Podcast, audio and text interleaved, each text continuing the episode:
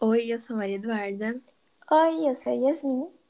e hoje eu vim compartilhar uma lembrança de um momento que veio na minha cabeça essa semana, quando eu tava andando pela escola. Já aconteceu de você lembrar de um mico que passou e ficar remoendo ele pelo resto da semana, mesmo Nossa. que seja de muito tempo atrás? Sim, isso sempre acontece comigo. Toda vez que eu passo por algum mico ou alguma situação embaraçosa, eu fico dias, ou dependendo até mais, remoendo. Mas qual foi esse mico que você lembrou? Então, uma vez quando eu tinha acabado de sair da aula, eu fui pro lado de fora da escola pra ir num restaurante. Mas no caminho eu vi uma amiga minha que não era tão próxima. Ela tava olhando na minha direção, então eu achei que ela queria me dar tchau. E foi o que eu fiz. Eu cheguei e dei um abraço nela. Mas eu vi que ela ficou meio surpresa, como se não estivesse esperando por aquilo. Mas ela realmente não tava, porque quando saí e fui embora, eu virei pra trás e percebi que não era eu que ela tava esperando, e sim um amigo dela que tava atrás de mim. Na hora eu queria sumir de tanta vergonha. Depois passei o dia inteiro pensando nisso. E Nossa. tomara que hoje ela nem lembre mais, porque foi muito vergonhoso. E você lembra de algum mico que já passou? Nossa, sim, vários. Mas teve uma vez que eu nunca vou me esquecer desse.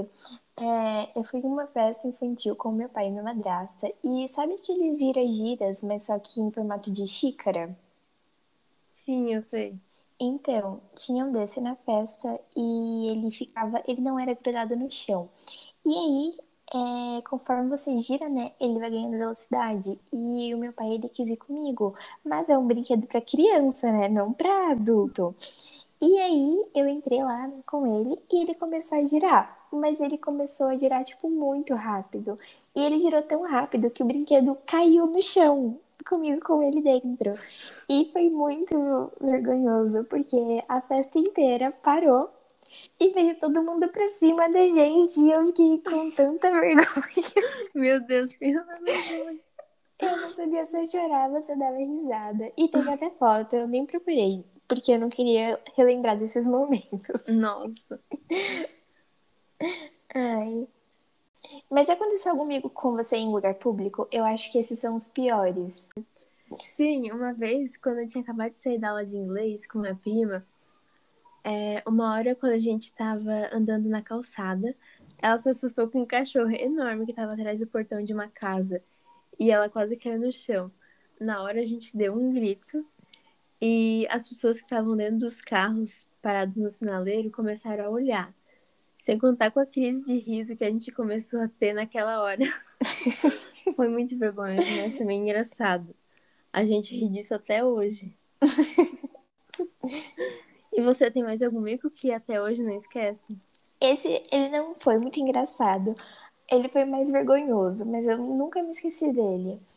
É, há um- alguns anos atrás eu fiz uma viagem para fora do Brasil com a minha família, né? E aí a gente tava. Um dia eles quiseram ir em umas lojas. E aí eu e minhas primas a gente ficou assim, sabe, do lado de fora do provador, conversando.